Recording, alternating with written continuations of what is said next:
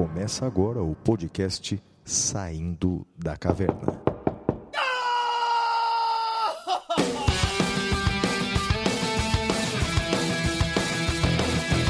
Com Guilherme Madeira, Fala galera, sejam bem-vindos, sejam bem-vindas. Flávio Martins, Salve, salve galera, muito bem-vindos, muito bem-vindas a mais um episódio do Saindo da Caverna. Eu sou Guilherme Madeira e, junto com meu amigo Flávio Martins, vou acompanhá-los pelo episódio de hoje, episódio número 57: Conhecimento, Ignorância e Mistério. E aí, Flavião, tudo bem? Ah, tudo bem, mais ou menos, não é, Madeira? Que semana difícil para nós brasileiros, não, rapaz? Eh, batemos aí o recorde de 4 mil mortes num só dia. A expectativa de um abril bastante complicado no combate à pandemia.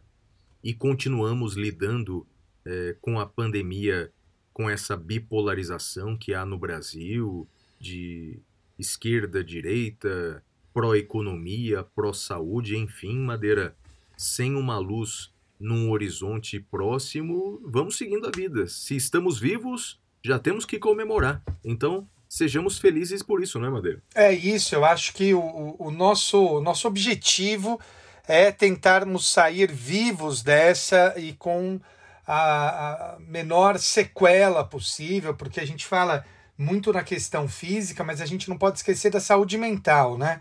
Tá todo mundo com a saúde mental em frangalhos, né? Quem, salvo os ricos, né? Os ricos, andar de cima eh, eh, é sempre andar de cima. E, e queria lembrar, né? Uma coisa que é importante sempre dizer. Eh, quando eu falo de rico, eu não estou falando do cara que tem um SUV financiado em 48 parcelas. Eh, nós estamos falando do rico é o cara que faz, é o dono da fábrica que faz a SUV. Né? Então, eh, a gente, infelizmente, tem um, um problema de autopercepção no país. Não sei se você concorda com isso, que quem é classe média acha que é que é rico, né? Não, não. Se você não pode hoje parar de trabalhar para o resto da vida, você não é rico. Rico é quem não precisa trabalhar. Se você precisa trabalhar, parceiro, você é trabalhador. Então, trabalhador fica sempre do lado do trabalhador, Flávio. É, eu, eu gostaria muito, Madeira, de ter a autoestima da classe média brasileira que teme o imposto sobre grandes fortunas, É, essa é boa.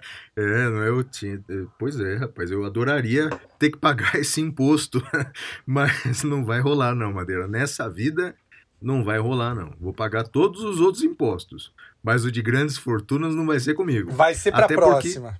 Vai ser para a próxima. Até porque a nossa chance de se tornar milionário é, através lá da mega cena da virada não, não rolou, né, Madeira? Flávio, eu tava lembrando esses dias. Lembra quando a gente ganhou, só que era de mentira, o, o Puxa tinha errado. Mas é, por uma hora, por uma hora, eu, eu, eu fui um milionário e me senti bem naquele horário. Cara, eu fui feliz ali, hein? eu já tava fazendo planos. Cara, fui feliz. Eu já tava vendo uma casinha para comprar ali na, naquele miolinho ali da Europa, sabe? Na, na, na divisa Alemanha, eu acho que é Alemanha, Itália, França, ali no, no, no- no meio da, da Europa. Criar umas É. vaquinhas ali, hein? Já pensou? É, não, ia ser, não ia ser mal, não, Madeira. Eu ia tomar um vinho naquela semana mesmo, rapaz. Eu ia tomar um peramanca, né? E agora, a expectativa do, do, do, do real se desvalorizar até o final do ano, Madeira, a garrafa vai custar uns 6 mil reais, rapaz. Ô, louco, ô, louco. É. Não, mas pra quem é milionário, 6 mil reais é dinheiro de, de, de- de vinhozinho de almoço, né? É, Flávio, é isso, né? Para os milionários, nada é, é- Isso é nada, né? Isso é nada. Uhum. Bom, É queridos, vamos lá então para o nosso primeiro bloco, que é o bloco dos nossos ouvintes, é o bloco do Correspondentes da Caverna. Até já! Stop, oh yes, Correspondentes da Caverna. Oh.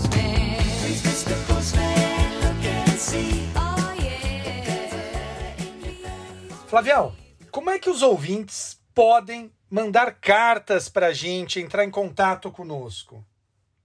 Ó, Madeira, cartas não vai rolar. É bem verdade que vários episódios dessa semana lembraram um pouco a Idade Média. Mas essa coisa de mandar carta já não vai rolar, Madeira. Olha, vai ter que mandar e-mail pra gente. Nosso e-mail é o podcast arroba professorflaviomartins.com.br Repita! podcast arroba professorflaviomartins.com.br e o ouvinte também pode entrar em contato com a gente pelas redes sociais. Os endereços do Madeira, tanto no Twitter quanto no Instagram, é arroba madeira10 e os meus endereços, tanto no Twitter quanto no Instagram, é arroba siga o Flávio. Muito bem, Flavião, vamos lá então. A primeira mensagem aí é do primo do Bruno, né? É, olha só, o Ricardo Galhaço. Ele escreve assim pra gente: Bom dia, mestres. Muito produtivo o debate sobre Zumbilândia no Instagram. Madeira, eu, eu realmente nessa semana eu não tinha, não tinha nada na mente para assistir na TV. Lembrei da sua dica cultural, aquele filme Zumbilândia, É muito que bom. está na Netflix. Eu consegui assistir 10 minutos, Madeira. Que isso, Que Flávio. horror, Madeira, que horror. 10 minutos, saiba que na- durante aqueles 10 minutos eu pensei muito em você. Eu pensei assim, como é que o Madeira pode fazer um negócio desse? Como é que o Madeira assiste uma porcaria dessa? Bem, pensei muito em você naqueles 10 minutos, Madeira. Ele é escreve muito assim, ó, ah, ótimo. É sensacional. Sensacional. Olha só, o meu perfil é até chegar ao céu. Arroba até chegar ao céu. E sugiro ao professor Flávio exercermos arbitrariamente nossas próprias razões e tomarmos o controle da televisão do professor Madeira. Né? Gostaria de indicar o podcast de dois psicólogos que analisam seriados, filmes, biografias, fazendo uma analogia à nossa realidade um episódio me ajudou muito a entender o luto. Foi o que eles analisam o seriado eh, da Disney WandaVision. O nome do podcast é Os Náufragos. Nossa, Já adorei. ouviu, Madeira? Não, adorei. Adorei. A já, ideia é boa, já, né? já vou procurar aqui no Spotify Os Náufragos. Ó, tá aqui. Podcast. Já Legal, né? estou seguindo. Já adicionei aqui. Legal. A próxima mensagem é do Diego Pereira da Silva. Ele escreve assim: Me, me chamo Diego, sou bacharel em Direito na cidade de Osasco, em São Paulo, recém-inscrito nos quadros da OAB. Quero agradecer pela excelente exposição do professor Flávio sobre dignidade da pessoa humana. Esse tema me é muito caro. Sobre ele, inclusive, gostaria de indicar livros e artigos do Ingo Sarlet.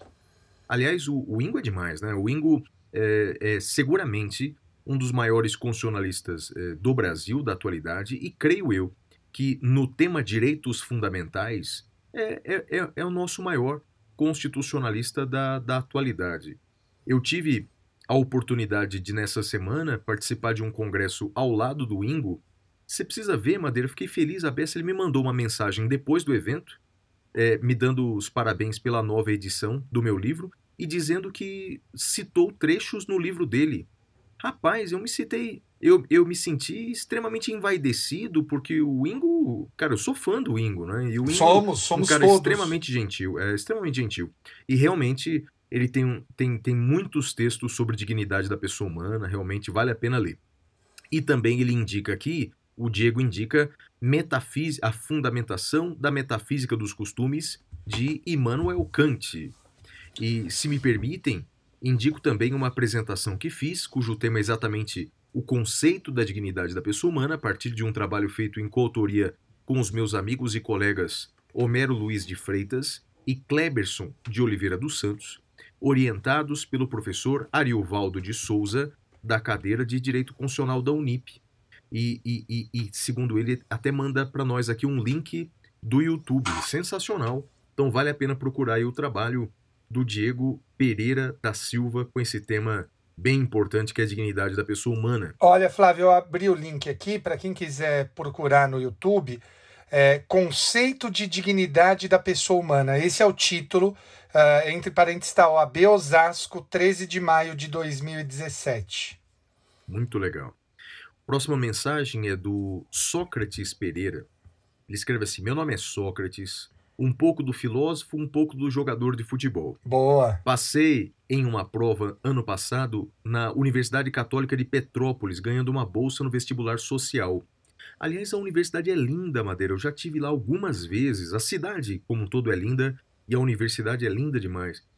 Por muito tempo não tinha certeza do que fazer. No começo queria ser engenheiro, depois diplomata, quase fui padre. Olha. Até cheguei a me matricular no curso de economia. Sempre fui muito depressivo, apesar de ter começado a ler livros com 15 anos e planejar meu futuro cedo. Logo estava em crise depressivas. Também trabalho desde os 15, fu- fiz cursos de mecânica industrial, trabalho na área. Hoje tenho 27 anos. Às vezes penso estar velho demais para buscar meu sonho. Que isso? 27 anos, Madeira. Velho demais, cara. É um Não, jovem. De jeito nenhum. Muito, muito. É, o sonho dele é ser MP, como procurador, mas não deixo de escutar podcasts, assistir videoaulas, ler muito para adiantar o processo dos estudos.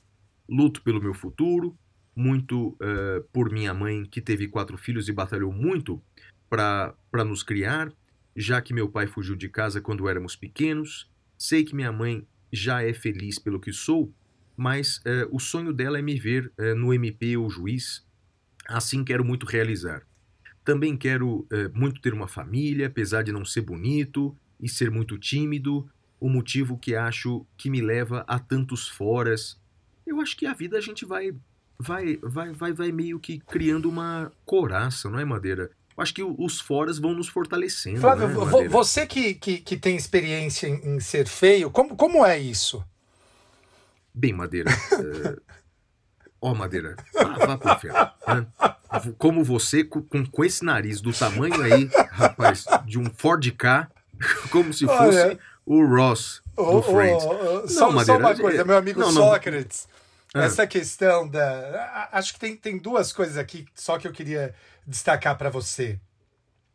Ah, essa questão da beleza, eu sei que você já ouviu isso de tudo quanto é lugar, mas, cara, do alto dos meus 45 anos e, e do alto de quem ouviu a vida inteira, ou parte da vida, que era, que era feio, eu, eu te digo que isso é uma besteira e, e o que importa é a gente trabalhar muito como a gente se sente.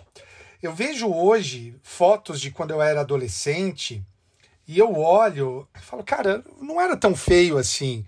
E às vezes eu publico fotos e as pessoas acham, ah, ah, professor, pegava todo mundo quando era adolescente. Cara, eu não pegava nem gripe, eu era péssimo. Sempre fui desenvolver aquilo que o, o Pablo Neruda chamava de ah, o charme do homem. Acho que era o Pablo Neruda que chamava do charme do homem feio, né? A gente, eh, quando a gente não se acha bonito, a gente acaba desenvolvendo outras habilidades. A gente É acaba isso que sendo eu ia sugerir. É engraçado ou, ou pateta ou enfim. Então, isso é besteira, besteira. Embora até hoje eu carregue essa essa coisa da insegurança em relação à à- à- à parte física e tudo mais. Eu te entendo, mas te digo, não sei se vai adiantar alguma coisa que isso é uma besteira. Isso, e, e eu ia sugerir exatamente isso, Madeira. Então, portanto, é, é, é óbvio que sempre dá pra gente dar uma ajeitada aí na aparência, né? Mas o mais importante é criar outras habilidades, né? Criar outras habilidades. E quanto à timidez, você vai fazendo exercícios, como, por exemplo, você está agora na faculdade de Direito, é, se force a fazer, fazer apresentações em público, se force a participar de grupos eh, coletivos, porque é que você vai tre- treinando a sua timidez. Não, não sei se você era tímido quando você era adolescente, Madeira. Eu era muito tímido. Eu era pra E você? cacete, Flávio. Eu era bastante. Até hoje eu sou, né? Pode não parecer, mas eu não me sinto confortável em, em ambientes desconhecidos. Não, eu- sim, pode não parecer, mas até hoje, Flávio. Mas é que a gente vai treinando a timidez, né? Então a gente sabe que, que é importante participar de alguma coisa, a gente vai segurando a timidez. Então é isso, vai criando outras habilidades aí, meu amigo. Né? E olha, são dois professores feios te dando a dica de que dá certo.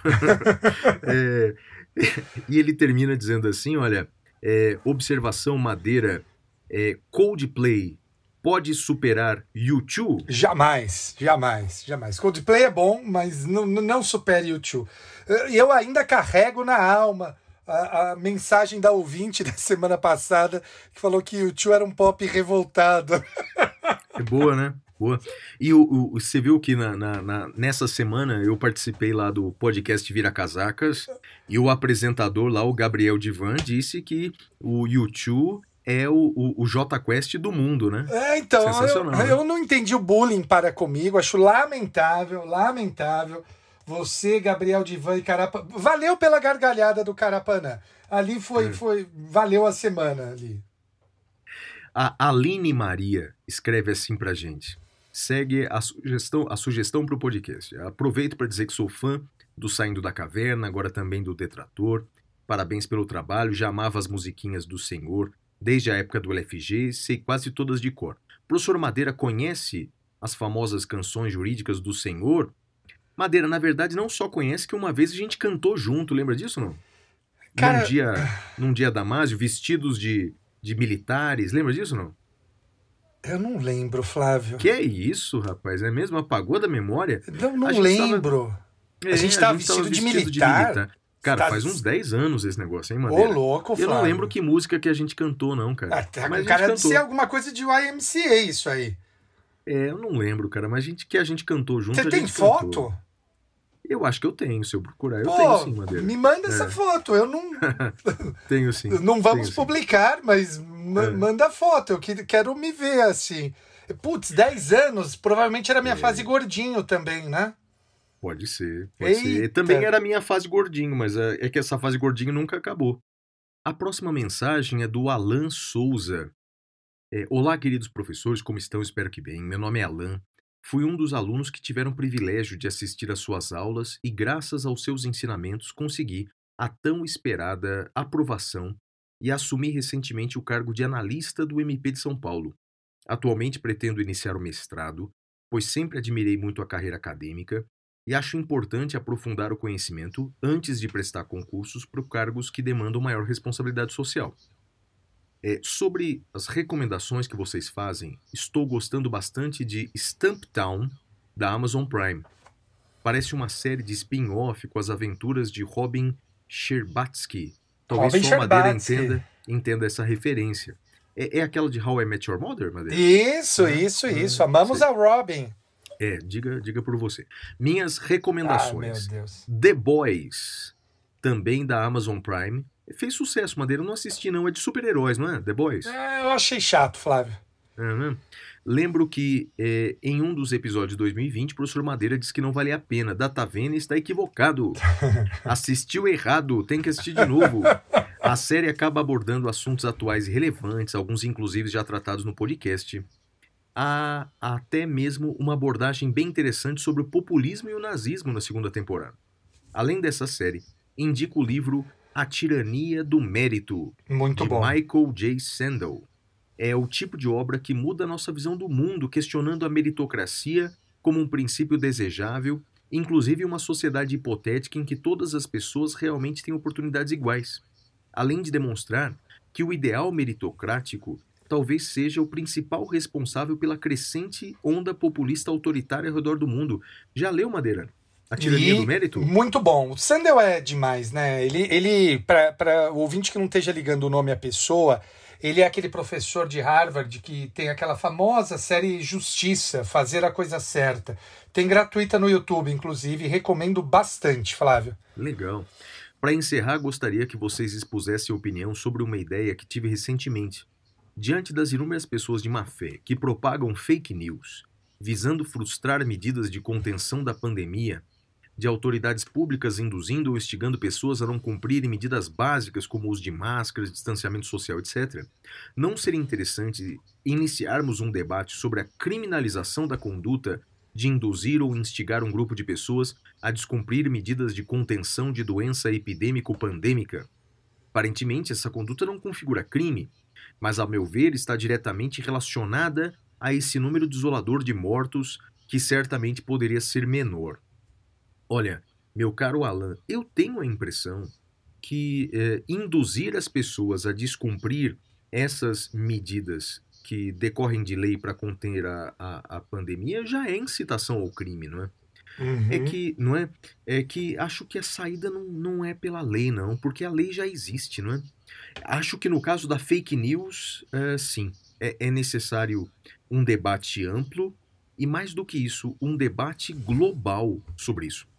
Madeira, eu estava lendo uma reportagem essa semana, cara, uma reportagem em espanhol, dizendo como o governo de Nicolás Maduro e tem uma, uma, uma, uma- um exército digital só para encher as redes sociais da Venezuela, a internet da Venezuela, só com propagandas em favor ao governo. Você já viu algum país que faz isso, Madeira? Não, Flávio. Não, pois é, a não. Venezuela está gastando dinheiro fazendo isso, Madeira. Então, quer dizer, Nossa! não é? Então, o, o- é, é algo para se discutir globalmente, porque de nada adianta você fazer eh, uma lei nacional se a internet é global. Então, sim, eu acho que as fake news elas precisam de um tratamento eh, diferenciado, um tratamento legislativo e um tratamento muito cauteloso, para que não haja lesão a direitos fundamentais, como, por exemplo, a liberdade de expressão. E a última mensagem, Madeira, é do Neriton Bertolino, que escreve assim: Eu acho que é mensagem para você, uma notícia que você deu semana passada. No episódio anterior, o senhor citou uma decisão do STF referente ao artigo 218b do Código Penal, o qual mostrava que não necessitava de um terceiro para configurar o crime do parágrafo 2 1. O senhor pode me falar onde encontro essa decisão? Muito obrigado por Claro tudo. que Diga lá, posso. Claro que posso, mas antes eu só queria. Eu acho que eu já falei isso aqui. Eu, eu agradeço imensamente o tratamento respeitoso, mas aqui no podcast vamos abrir mão do senhor, né? P- podem me chamar de você. Insisto, eu agradeço o tratamento respeitoso, mas pode usar o você.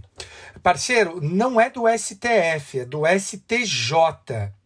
É o embargo em recurso especial 1.530.637. O relator é o ministro Ribeiro Dantas. É a terceira sessão, julgado em 24 de março de 2021.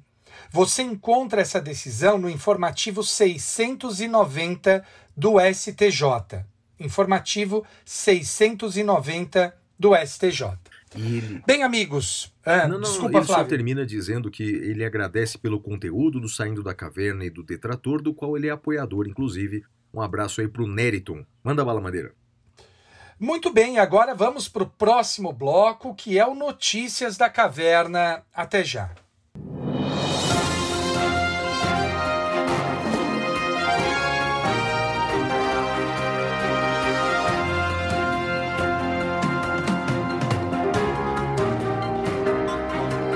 Notícias da Caverna. Bem, Madeira, a primeira notícia da caverna é que a Câmara dos Deputados, nessa semana, aprovou eh, uma lei sobre a participação da iniciativa privadas na compra e importação de vacinas. Nosso ouvinte, que não viu os noticiários, deve estar se perguntando: mas, ô Flávio, mas essa lei não tem um mês? Pois é, ela tem um mês.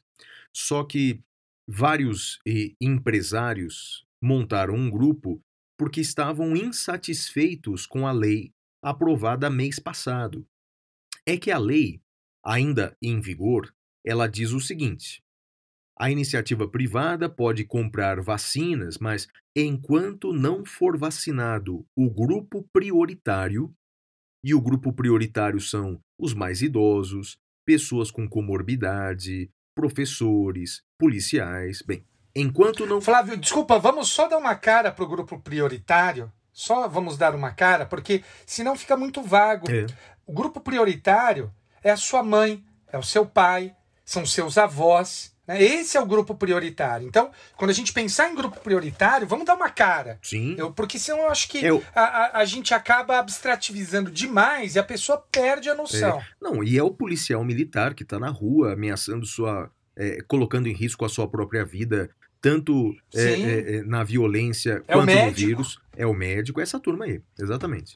Então, é, esses empresários então acharam ruim ter que esperar a vacinação do grupo prioritário, porque, segundo eles, essa vacinação do grupo prioritário deve demorar aí cinco meses.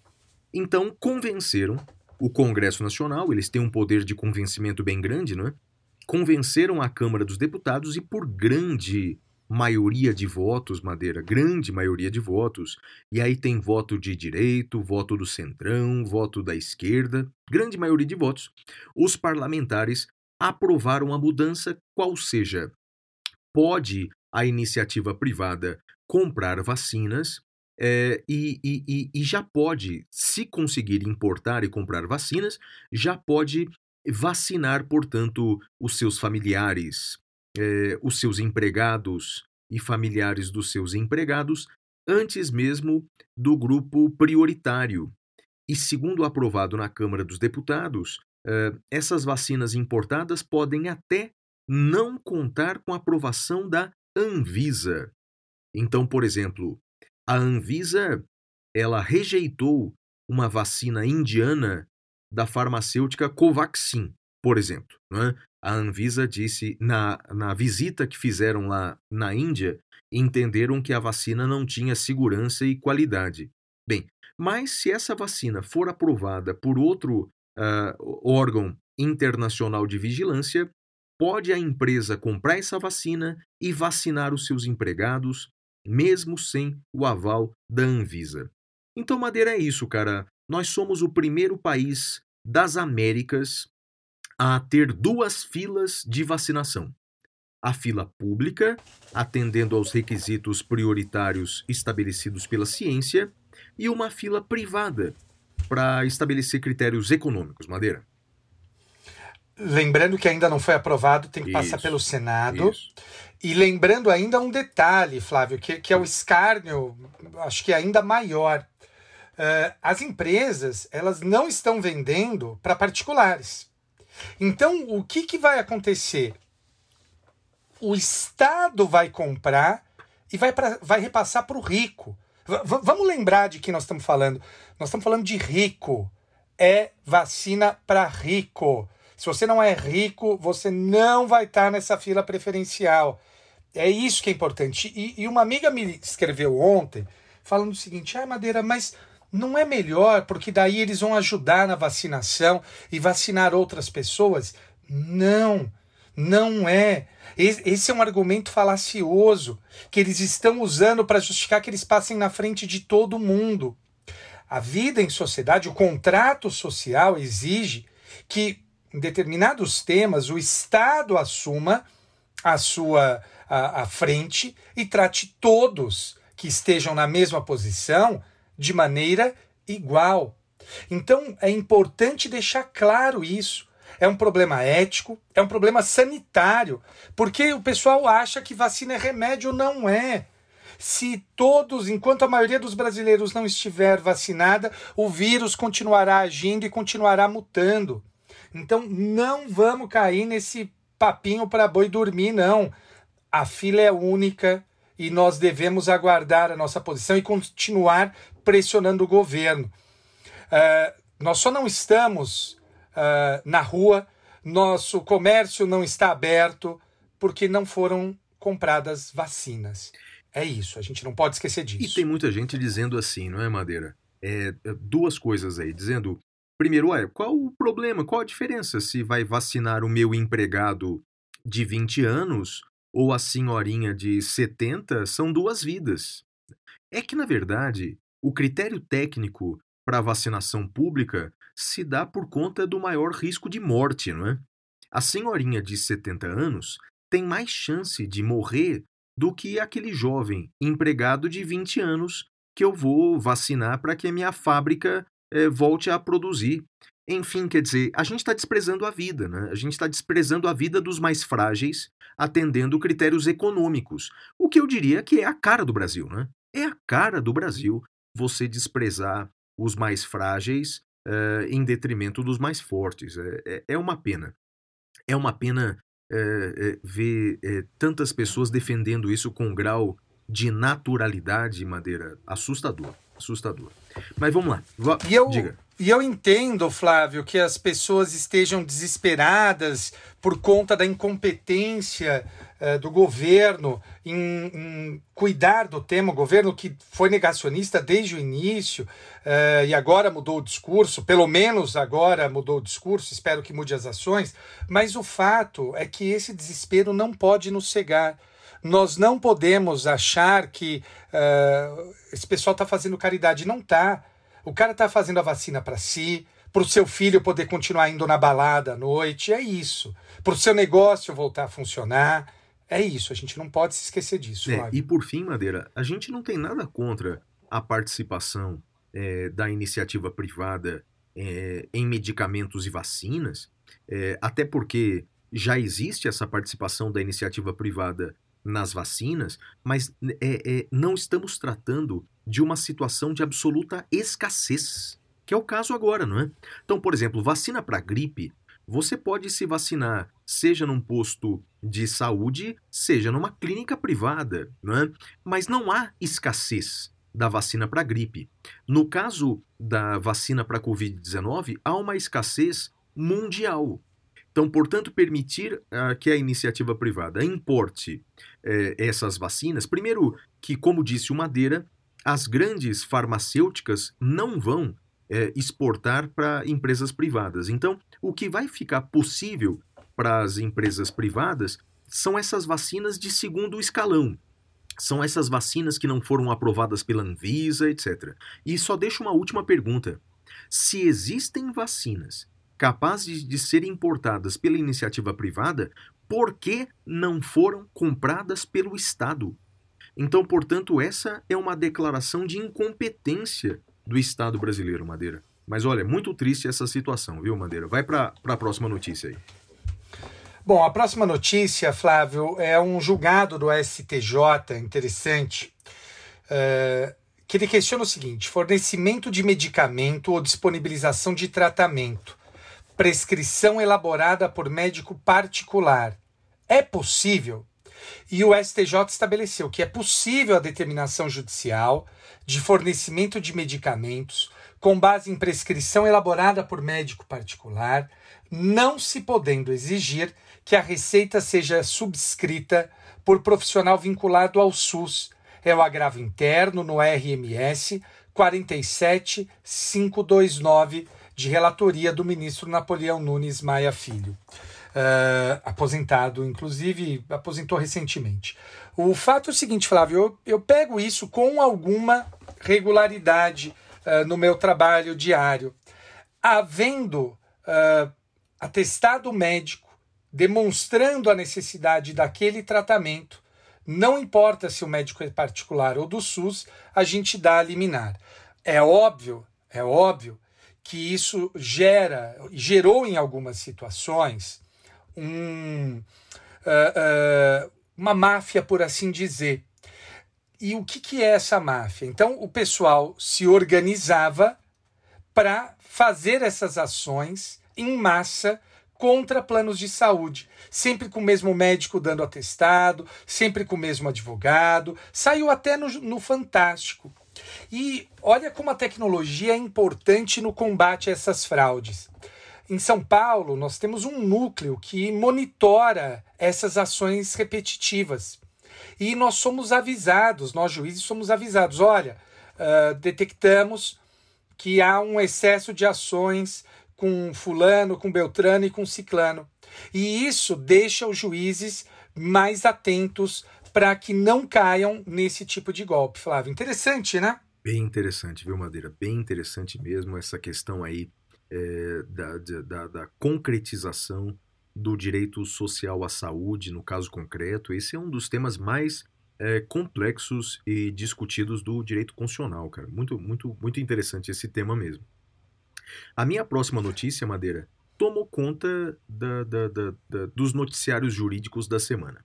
Bem, o STF, por nove votos contra dois, decidiu que estados e municípios, durante a pandemia, podem suspender temporariamente cultos uh, e missas e eventos religiosos presenciais. Então, é, o Supremo, mais uma vez, ele decidiu que a liberdade de culto é um direito constitucional dos mais importantes, todavia, como outros tantos direitos, podem sofrer restrições infraconstitucionais desde que elas sejam razoáveis e desde que elas sejam proporcionais. Na votação dessa semana, eh, por exemplo, o ministro Luiz Roberto Barroso deu ali no seu voto, deu uma aula sobre o princípio da proporcionalidade. Recomendo para que aqueles que são estudantes de direito vejam, por exemplo, o voto do Barroso, quando ele fala dos três critérios da proporcionalidade, que, aliás, nós abordamos aqui no episódio passado, não é, Madeira? O critério da adequação, da necessidade, da proporcionalidade em sentido estrito, dizendo que é possível, portanto, a restrição de direitos fundamentais e da liberdade de culto eh, em se tratando eh, de uma situação fática excepcional, que é o caso da pandemia. Você acompanhou, né, Madeira, essa votação do Supremo, não é?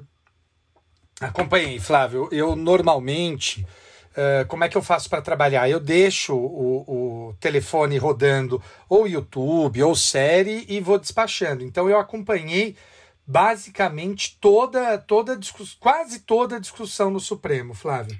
E só uma pergunta, Madeira. O, o, o pronunciamento do AGU, na sua opinião, deixou ele mais próximo ou mais distante da vaga de ministro do Supremo? Qual a sua opinião sobre isso? Rapaz, você sabe que eu inicialmente eu tinha lido como mais próximo. Mas eu vi um tweet do, do professor Emerson que, que fez uma análise oposta, dizendo que acha que ele fica mais distante da vaga por conta daquela manifestação. É, tem, o professor Emerson tem muito maior experiência do que eu, né? Então eu confesso que eu tô na dúvida agora, Flávio. Eu acho que ele agradou um público e desagradou outro, Madeira. Eu acho que ele agradou o público é, leigo, é, que acompanha, a- apoia essa pauta do presidente. Eu acho que para esse público ele falou perfeitamente, não é? É, é, praticamente não citou a Constituição, mas é, citou vários versículos. É, mas eu creio que ele desagradou o Centrão. Desagradou o Centrão, que já tinha muitas ressalvas quanto à atuação dele, principalmente por conta do uso desmedido da Lei de Segurança Nacional, quando ele era ministro da Justiça. Eu acho que desagradou o Centrão e, e, e desagradar o Centrão nos tempos atuais, Madeira, inclusive de instalação de CPI da pandemia, que vai ser uma próxima notícia minha, eu tenho cá minhas dúvidas se isso não distanciou ou não. Tem muita gente correndo por fora, Madeira. Todo mundo achava que ou era Aras ou era André Mendonça, mas tem muita gente correndo por fora, cara. Vamos esperar, né? Tem, tem muita gente, vamos esperar. Ah, até agora, eu, eu confesso que eu tô negativamente surpreso com, com a, a, a última indicação. Eu espero que, que o ministro Nunes Marques ah, ah, altere um, um pouco a sua, sua postura e, e, e vejam, meu, meu problema com ele não, não é nem tanto de mérito, eu discordo do mérito, mas eu acho que é a questão da, da, da fundamentação mesmo dos votos. Né? Veja como, como isso é interessante. Eu comentava vendo a sessão do, do essa sessão e disse no Twitter o seguinte: eu discordo, por exemplo, da forma que o ministro Luiz Fux vê o direito. Eu e o ministro Luiz Fux vemos o direito de uma maneira é, completamente diferente. Mas é, o ministro Luiz Fux, na presidência, tem sido uma grata surpresa na condução dos trabalhos. Tem sido educado, respeitoso, observado contraditório. Não sei se você tem essa impressão. Eu não estou falando de mérito. Eu estou falando de, de forma de condução dos trabalhos. O que, você acha? Concordo, concordo. E também concordo com uma outra frase que você, você usou, e, e, e aí eu, eu, eu, eu repito integralmente e concordo integralmente que é, é, é, é, as minhas ideias de direito constitucional são muito próximas às ideias do Barroso, mas a gente discorda dos Sim. limites da atuação do juiz, né? Exato, exato. É, Eu gosto do Barroso, gostaria de poder votar no ministro Barroso para a Câmara dos Deputados, ou para o Senado, ou quiçá para a presidência da República, mas como, como, como juiz, eu e ele vemos também a atuação do juiz de maneira bem diferente. Que falta faz o Celso de Mello, não, rapaz? O Celso, é, é, a, cada, a cada vez a gente vai, vai tendo saudade de alguns ministros. O Celso de Mello é um deles, não? Sou viúva do Celso de Mello, Flávio. somos. Vamos lá, Madeira, qual que é a sua notícia? Bom, a minha próxima notícia é algo que a gente já tratou aqui mais de uma vez, mas não custa reafirmar, que é eh, o trancamento do inquérito policial ou da ação penal. O STJ reafirma que a extinção prematura da ação penal pela via do, do habeas corpus somente se dá em hipóteses excepcionais, nas quais seja patente a tipicidade da conduta, a ausência de indícios mínimos de autoria e materialidade do delito ou a presença de alguma causa extintiva de punibilidade. Além disso, a jurisprudência do STJ admite o trancamento da ação penal quando inepta a denúncia, sem prejuízo de que outra eh, peça acusatória seja oferecida, desde que sanados os vícios que ensejaram tal reconhecimento. Flávio. Muito bom, Madeira. Minha próxima notícia da semana é que o STF, por uma decisão liminar do ministro Luiz Roberto Barroso, determinou a instauração da CPI da vacina. Desculpa, a CPI da pandemia no Senado, a CPI da pandemia.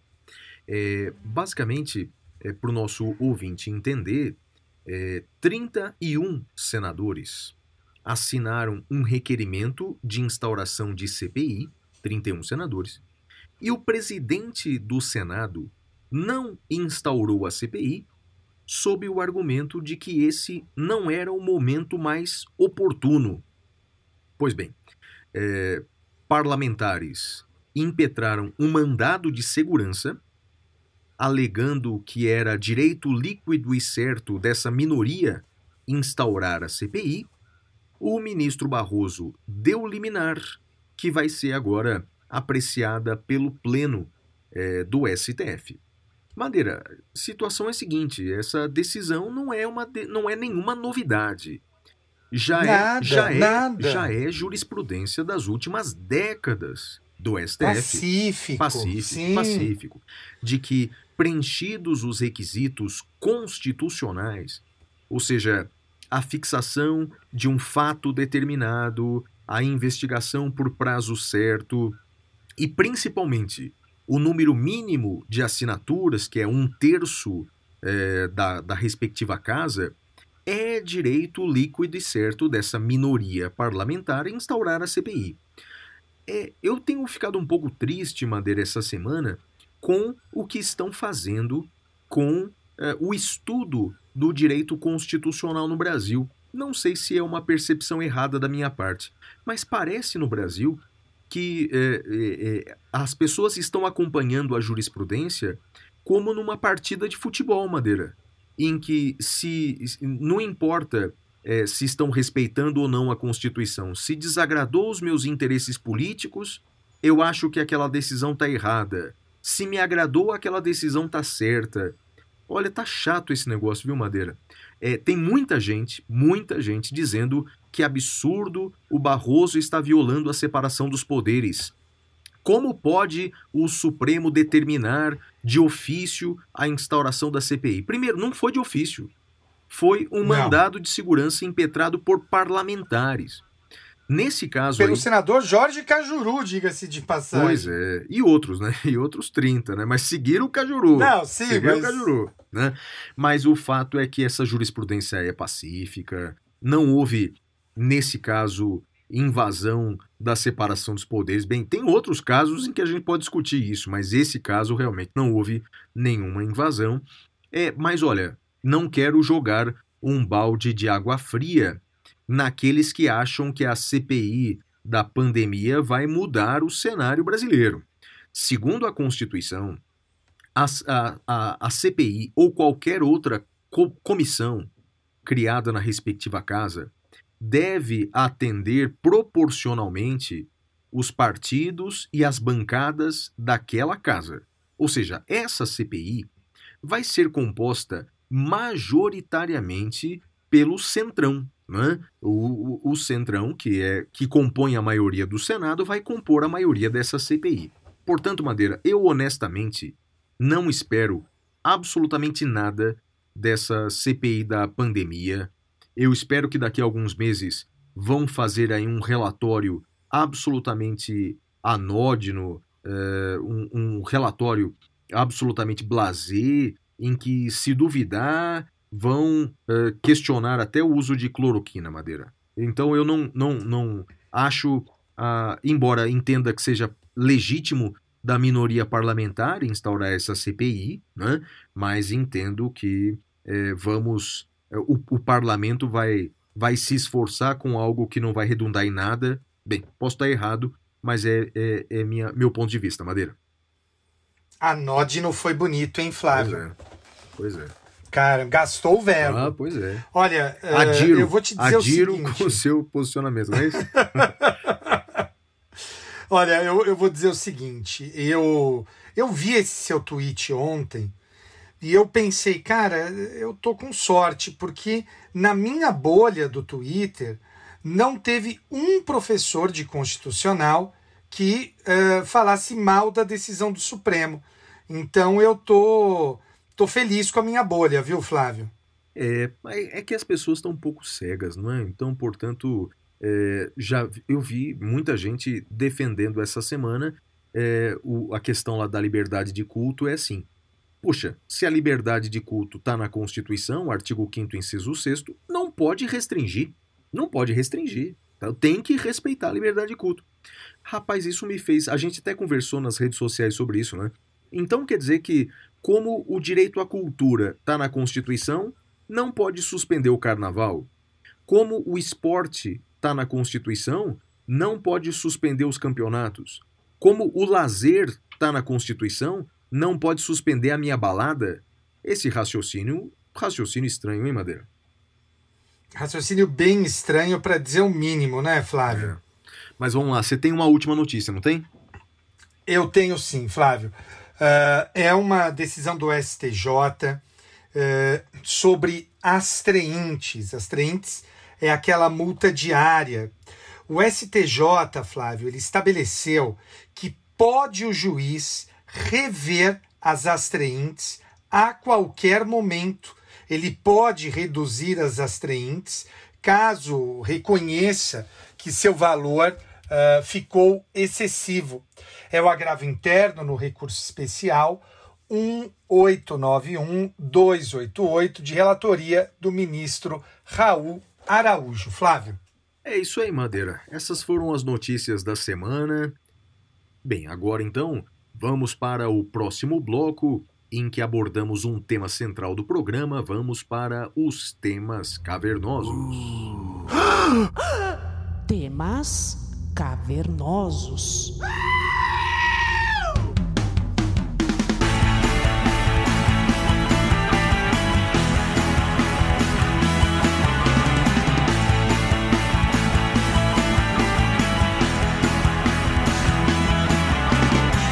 Madeira, o tema cavernoso desse programa é com você, não é? Explica um pouquinho sobre o que você vai falar hoje.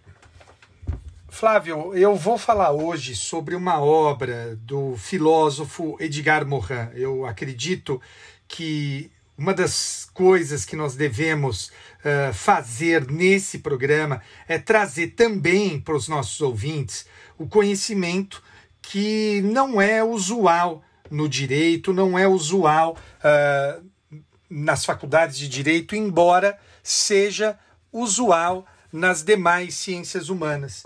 Então, eu trago aqui uma, uma resenha, uma análise sobre, não é nem uma análise, é uma descrição sobre a obra Conhecimento, Ignorância e Mistério de Edgar Morin. Flávio. Então vai lá, Madeira, é com você.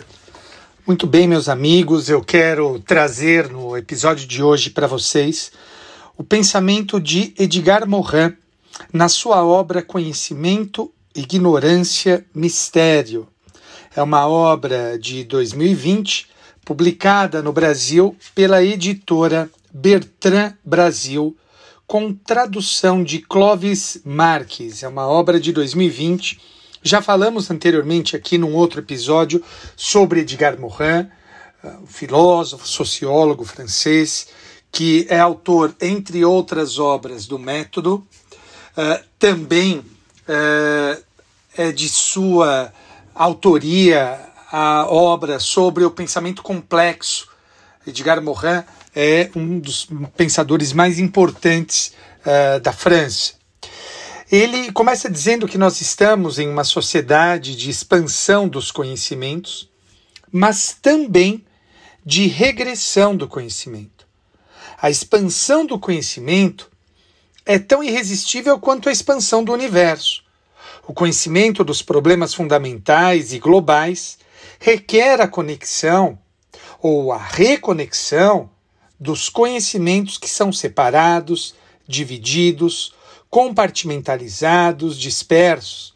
Então, nós temos vários conhecimentos que estão separados nas diferentes áreas do conhecimento e eles devem ser reconectados. O nosso ensino, e esse é o problema, eles, ele nos orienta a separar o conhecimento e não a ligar o conhecimento. Nós precisamos de um conhecimento que saiba unir o método desenvolvido por Morin pretende apreender a complexidade do conhecimento. O conhecimento complexo, ele não elimina a incerteza, mas antes ele reconhece essa incerteza, a abraça e reconhece a insuficiência, o inacabado de nossos conhecimentos. As elucidações gigantes da ciência, elas acabam por nos cegar, elas acabam por esconder a própria cegueira das uh, ciências em si consideradas.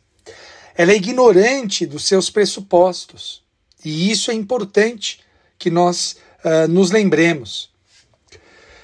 Diz Edgar Morin que nós devemos evitar um buraco negro no interior da atividade e do espírito dos cientistas, quando eles se dizem detentores das tábuas da razão, porque eles não são efetivamente.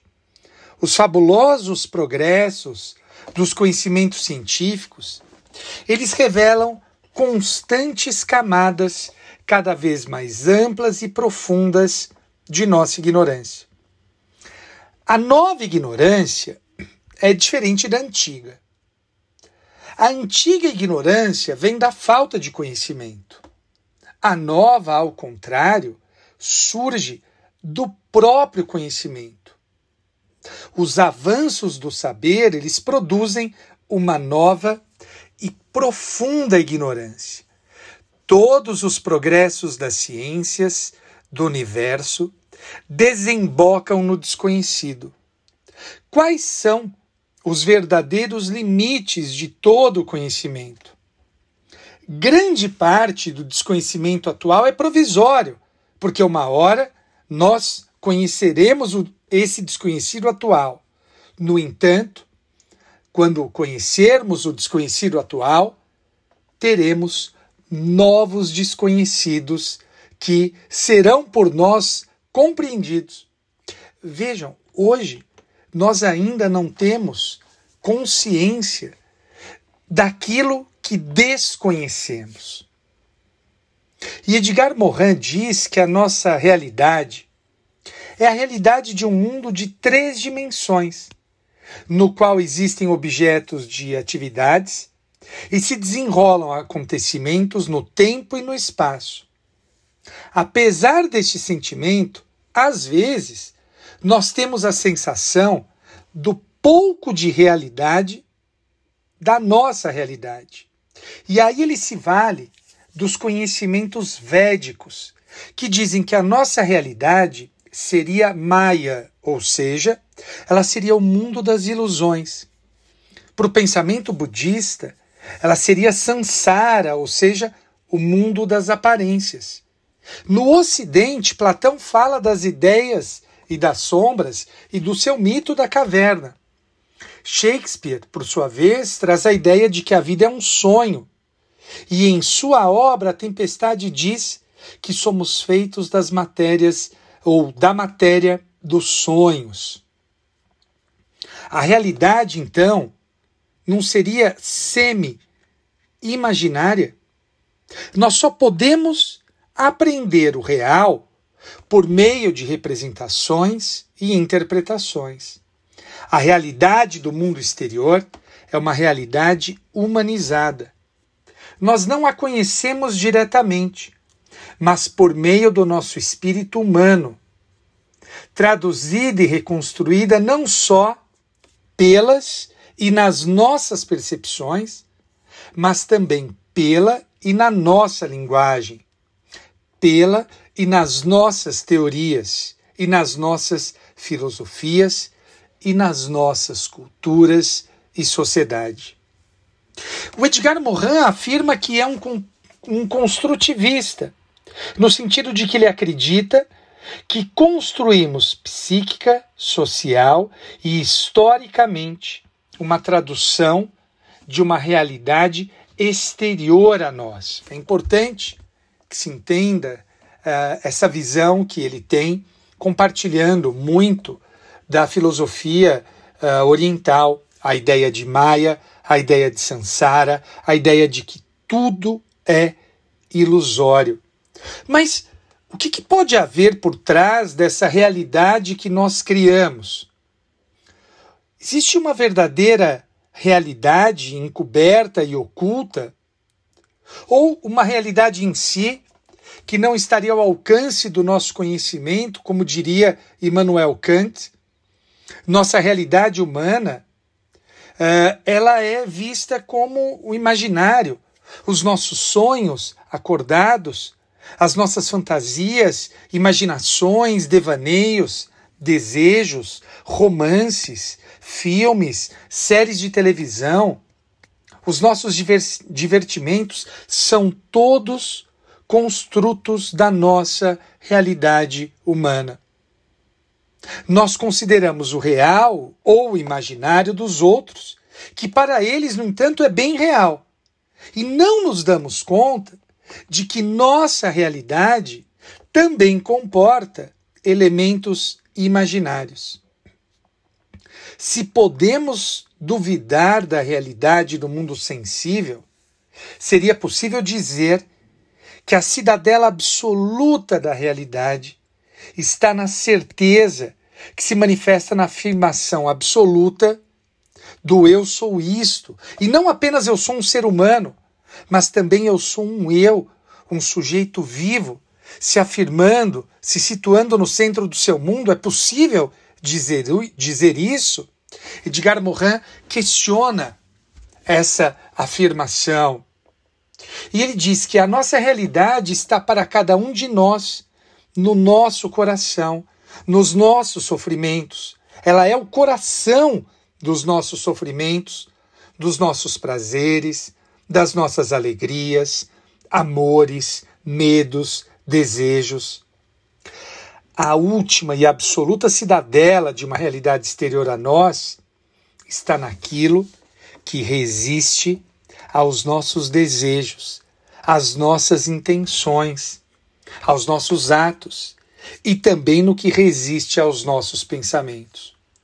Não deixa de ser interessante notar como ele é influenciado pelo pensamento oriental, porque muito disso vem da filosofia budista e a meditação nada mais é do que aprendermos a separar o que é a nossa mente, o que é o nosso sentimento e o que é criado por um e por outro. Ele diz que tudo é ilusão e nada é ilusão. Ele pergunta como entender que, apesar de nosso sentimento de absoluta realidade, A realidade de nosso mundo, às vezes, não nos parece muito ah, real, com perdão da tautologia.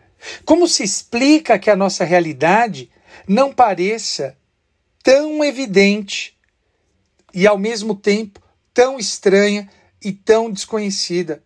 Qual a ligação da realidade absoluta e da nossa realidade? Qual é a realidade da realidade? Nós temos um sentimento muito forte de duas verdades sucessivas. Tudo é ilusão e nada é ilusão. Quando observamos o nosso mundo, fazemos a sua materialidade real, pois a experimentamos de maneira permanente. O espaço real é real, pois nos movemos nele.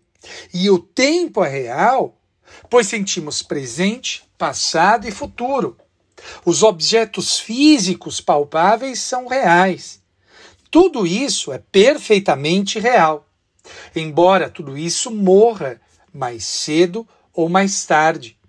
Heráclito já dizia que tudo é impermanência e, portanto, tudo se transforma.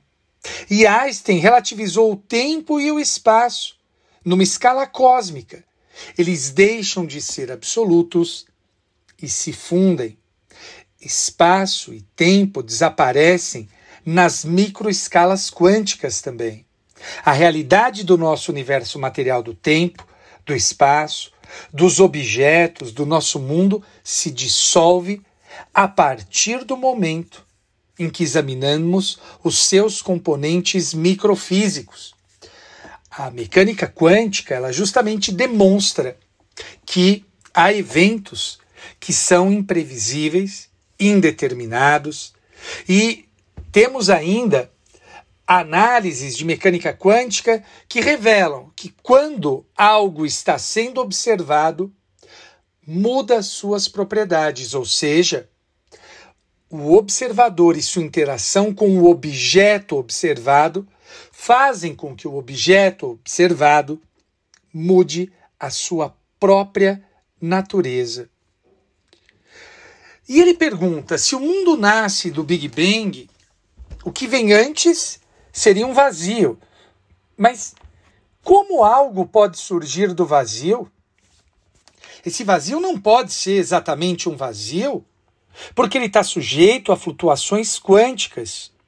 Ele teria partículas virtuais e disporia de energias virtuais e quase infinitas. Assim, o nosso universo não teria nascido exatamente do nada, mas de um vazio portador de infinitas energias potenciais. Ilia Prigogine, ele via na origem não uma singularidade, mas uma instabilidade. Não um vazio, mas um anti-universo, comportando um tempo primordial. Não a deflagração térmica, mas um jogo entrópico. Não início, mas uma mudança de fase. O universo ele traz em si uma tragédia insondável, que vem a ser encontrada nos nossos destinos humanos. Todas as filosofias de um mundo harmonioso veem nele apenas um aspecto e ignoram a sua tragédia. Acontece que o universo vive de maneira harmônica e ao mesmo tempo desarmônica. As galáxias colidem, as estrelas explodem, os cataclismos ameaçam o conjunto dos seres vivos no fim do período permiano. A história humana não é só a história do nascimento e do desabrochar das civilizações, mas também de sua morte. O universo é uma extraordinária potência de criação e uma extraordinária potência de destruição. A lógica da ordem, da desordem, da organização traz em si vida e morte ao mesmo tempo. E isso é o que nós nos esquecemos. Hoje, e aí, esse pensamento é meu e não de Edgar Morin, hoje nós vivemos angustiados, vivemos tensos, com a incerteza, mas devemos lembrar que a incerteza faz parte da natureza do universo e da natureza da vida. Quando observamos na escala evolutiva, desde o Big Bang até hoje, nada é permanente. Tudo é impermanente. E aí, encerra Edgar Morin, dizendo que o fósforo que acendemos no escuro não se, não se limita a iluminar um pequeno espaço. Ele revela a enorme escuridão que nos cerca. O objetivo dele, Edgar Morin, é reconhecer e frisar uma relação que é ao mesmo tempo antagônica e complementar entre conhecimento, ignorância e mistério. A contradição a que chega todo conhecimento aprofundado não é um erro, mas uma última verdade concebível. É preciso então reconhecer a validade dos paradoxos e das contradições como últimas manifestações do conhecimento. Nós podemos normalizar, trivializar, racionalizar e assim eliminar o desconhecido e o incognoscível, mas eles vão reaparecer a cada avanço do conhecimento. Nós podemos cobrir todas as coisas com explicações, mas as explicações se baseiam em pressupostos inexplicáveis. A explicação pela emergência que propusemos para o nosso universo é ela própria inexplicável. A explicação da riqueza luxuriante da vida pela sua criatividade é igualmente inexplicável. Podemos considerar as evidências evidentes, mas acontece que as evidências trazem em si mesmas um grande mistério. O conhecimento complexo é o caminho necessário para chegar ao incognoscível. Caso contrário, continuamos ignorantes da nossa ignorância.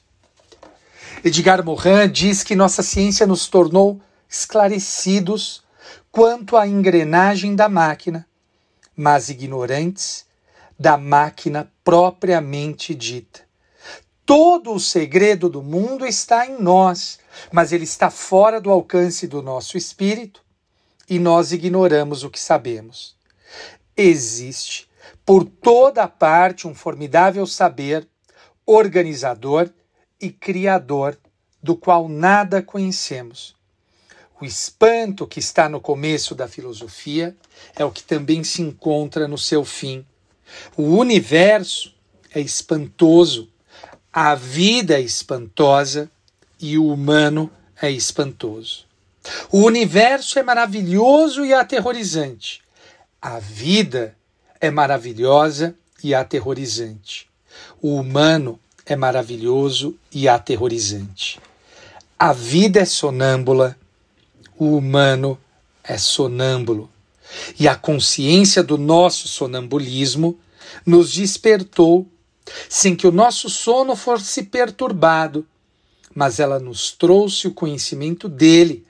Ela nos traz o reconhecimento do desconhecido e do impensável eu encerro essa minha fala me apropriando do discurso de Morin e trazendo algo que eu sempre gosto de citar em minhas aulas e acho que casa perfeitamente com as lições de Morin.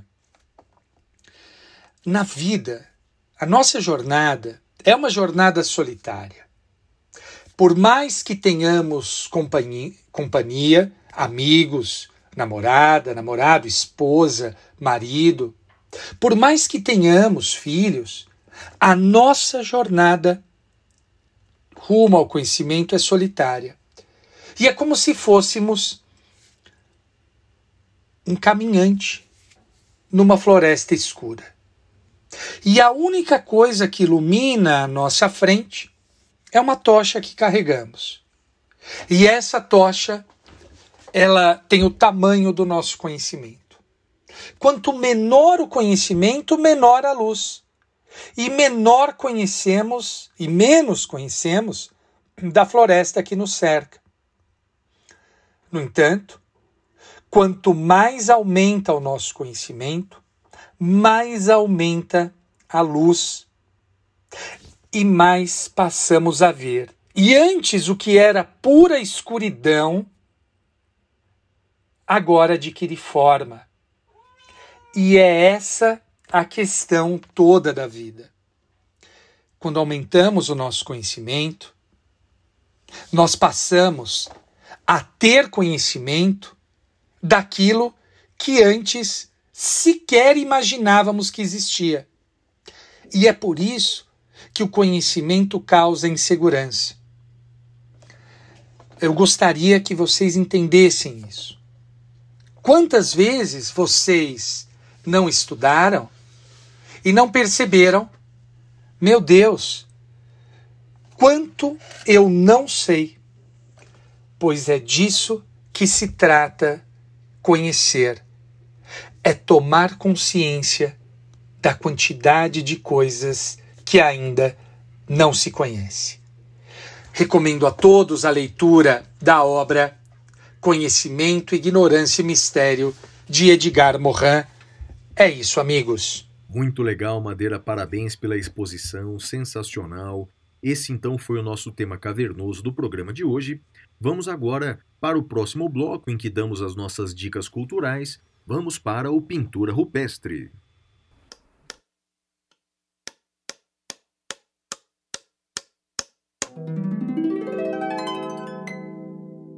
Pintura rupestre.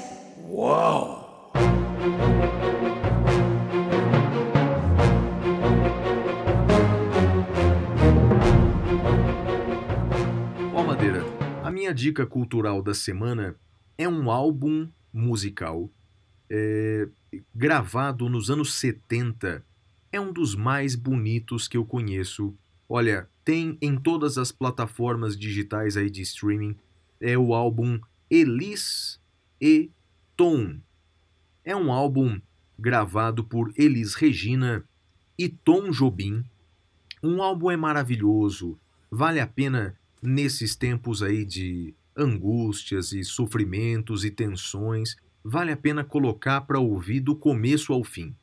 É claro que a música mais famosa desse álbum, a mais famosa de todas, é Águas de Março, então cantada aí por Elise e, Tom Jobim.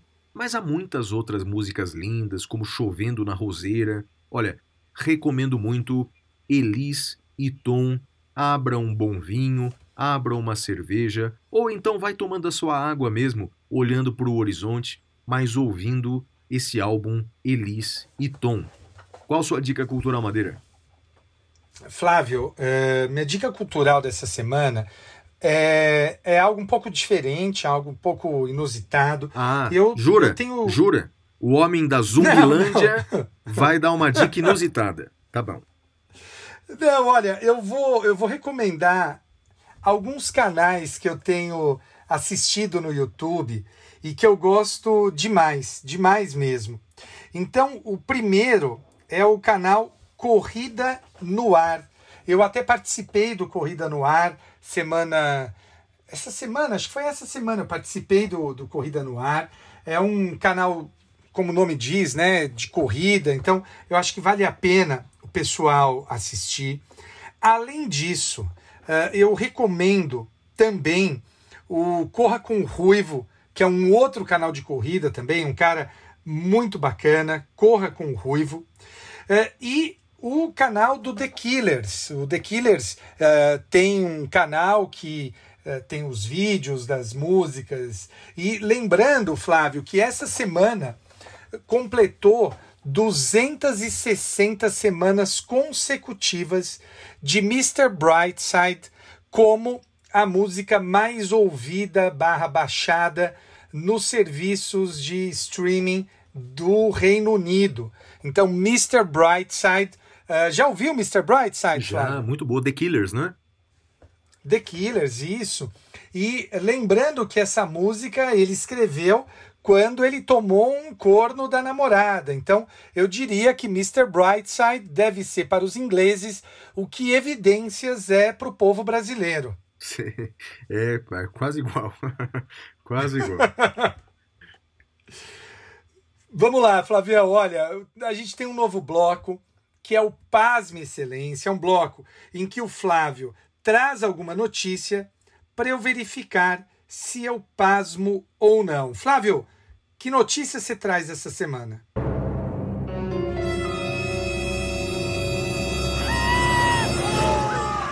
Pasme, Excelência.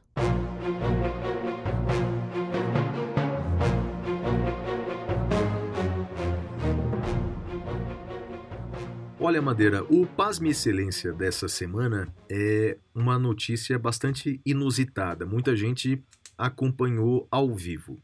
Na ADPF, que o Supremo julgou sobre a liberdade religiosa, a liberdade de culto, é, o ministro relator, ministro Gilmar Mendes, ele admitiu a participação de sete amigos da corte. Uma expressão que a gente usa em latim é o amite curi. Né? Bem, amigos da corte são é, entidades é, representativas de classe ou de grupos sociais né, que tenham interesse naquela causa. Ao todo foram sete amigos da corte. Né? Um advogado representando um partido político e outros advogados representando grupos uh, dos mais diversos com interesse no assunto, ou seja, liberdade religiosa. Duas coisas me chamaram a atenção aí, Madeira. Primeiro, o voto do ministro Gilmar Mendes. Eu não sei se você viu essa, eu achei engraçadíssimo. Ele se dando os parabéns por ter admitido sete amigos da corte diferentes. Então ele disse: Olha, eu queria parabenizar aqui a mim mesmo por ter admitido sete amigos da corte. Eu falei o seguinte: eu adorei, Madeira, é, eu vou começar a fazer isso. Então, aqui no Saindo da Caverna, eu vou começar a me homenagear, dizendo: olha, Madeira, eu acho isso. A Madeira, antes de você prosseguir, eu queria dizer que eu estou de parabéns com essa minha opinião, opinião muito sensata. vou começar a me autoelogiar. Mas o Paz Minha Excelência não é o autoelogio do Gilmar Mendes, não, Madeira. Meu Paz Minha Excelência vai ser para um dos advogados de um dos amigos da corte que terminou uh, a sua sustentação oral dizendo assim para os ministros do Supremo Madeira, citando um texto bíblico, né? Pai, perdoa-os, eles não sabem o que fazem. Portanto, Madeira, na sustentação oral, o advogado diz para os seus julgadores que estão prestes a julgar a causa que eles não sabem o que fazem. Lembrando que essa frase foi dita não é, por Jesus Cristo na cruz para aquelas pessoas que ou o mataram, ou crucificaram, ou ficaram em silêncio diante da injustiça. É bem, Madeira, eu creio que os ministros já tinham seus votos prontos. Mas esse tipo de sustentação oral não deve ter ajudado muito a mudar os ministros de opinião. O que, que você acha disso, Madeira? O advogado que simplesmente ofende o julgador às vésperas da decisão, Madeira? Flávio, eu fiquei pasmo quando eu vi isso. Eu estava assistindo ao vivo, uh, eu fiquei chocado com, com, com, a conduta do advogado. E, por outro lado, eu fiquei absolutamente uh, satisfeito e feliz com a conduta do ministro Luiz Fux, que prontamente repudiou essa fala. E há um segundo evento nessa nessa nessa sessão que também me deixou pasmo, que vai na mesma linha de um advogado interrompendo o início do voto do ministro Alexandre para querer desagravar o ministro Nunes Marques. E o, o, o, o ministro Fux prontamente cortou o advogado, o ministro Alexandre deu uma bronca, a meu ver acertadamente, uh, mas assim, o grau de deterioração da, da postura na corte é algo chocante, algo chocante. Eu fiquei, sim, muito nem pasmo, eu, eu, eu fiquei desanimado, Flávio, com isso, porque é, a gente olha, né, é, isso, vimos o respeito com que os advogados tratam a corte, porque lá não é a pessoa do, do ministro Cássio, a pessoa do, do, do ministro Alexandre, não, é a corte, né? são ministros do Supremo. A necessidade de maior respeito, né, Flávio? É, Madeira, eu também confesso para você que eu fiquei pasmo com a qualidade é, é, da, da, da, da fundamentação jurídica é, de muitos colegas. Não, e sem contar, perdão, Flávio, perdão, e sem contar a arrogância, a soberba, né? Porque a frase foi dita por Jesus Cristo. E quando a pessoa diz essa frase da forma como foi dita, ela está se colocando no mesmo lugar que Jesus Cristo, né? Então me parece aí um pouco de soberba também. É, pois é. É, mas olha, é, é para ficar pasmo. O julgamento dessa DPF é para ficar pasmo mesmo, Madeira. E aí, qual que é o próximo bloco? Bom, o próximo bloco é o Prêmio Capitão Caverna, em que apresentaremos destaques negativos e destaques positivos, Flávio. É a hora do prêmio Capitão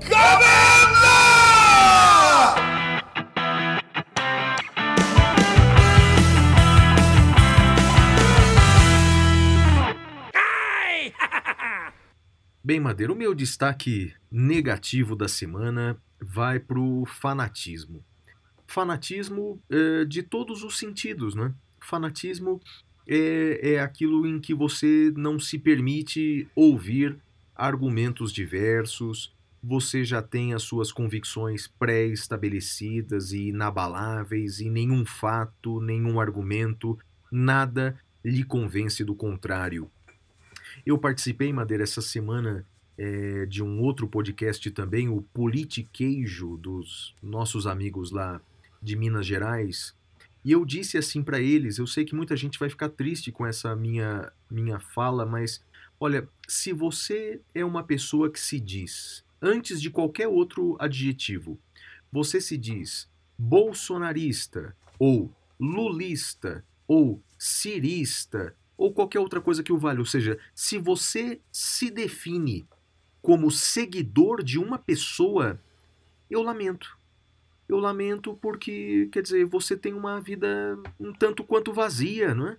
Você tem adjetivos muito poucos para definir quem é você.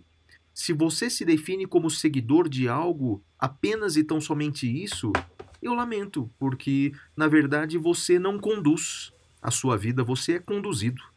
Então, portanto, para o fanatismo vai o meu destaque negativo da semana, Madeira. E o seu? O meu destaque negativo vai para um sentimento que seguramente nessa pandemia já atingiu a todos nós em algum momento, que é a desesperança. E é difícil uh, a gente não se render a ele, né? Essa semana em que batemos recordes de mais de 4 mil mortes por dia, a desesperança ela assola todos nós. Eu, eu acho que a gente deve buscar, cada um a seu turno, os motivos para continuar vivendo e continuar vivendo uh, firme, para passar por tudo isso e não nos esquecermos jamais de todos os que causaram e aumentaram o nosso sofrimento. Flávio. É, Madeira, e o meu destaque positivo uh, da semana vai ser para todas aquelas pessoas do Brasil, e são muitas, que de alguma forma tentam ajudar materialmente o seu semelhante. Madeira saiu uma pesquisa essa semana que metade do nosso povo, metade da população brasileira, está passando por, entre aspas, insegurança alimentar. Madeira, esse é um nome bem bonito para falar fome, né? Então, metade Isso. da população brasileira está tendo dificuldade de ter as três refeições no dia: café da manhã, almoço e jantar. É, a gente já percebeu, não é, que o Estado brasileiro como um todo não se planejou para esse tipo de crise, não se planejou. Quer dizer, é, o ideal, o melhor dos mundos, seria determinar de todos os brasileiros por eh, um período de tempo, eh, um mês, como fez Portugal, por exemplo, um isolamento social completo, mas remunerando as pessoas para ficarem em suas casas, esse seria o ideal. Mas o Estado brasileiro não se preparou para isso. Né? O Estado brasileiro priorizou outros gastos, gastos, gastos com os políticos, por exemplo. Né?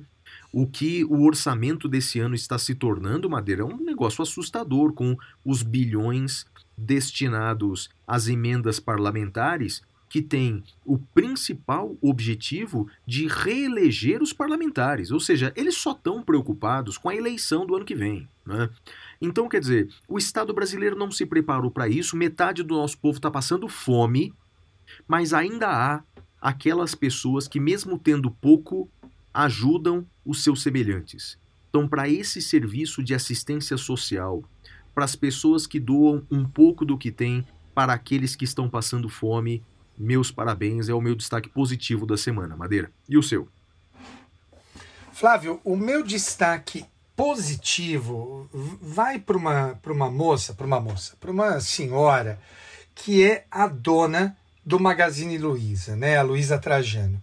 Ela criou um, um grupo de empresários unidos pela vacina para que uh, seja acelerado o processo de vacinação no Brasil pelo SUS, né? pelo SUS.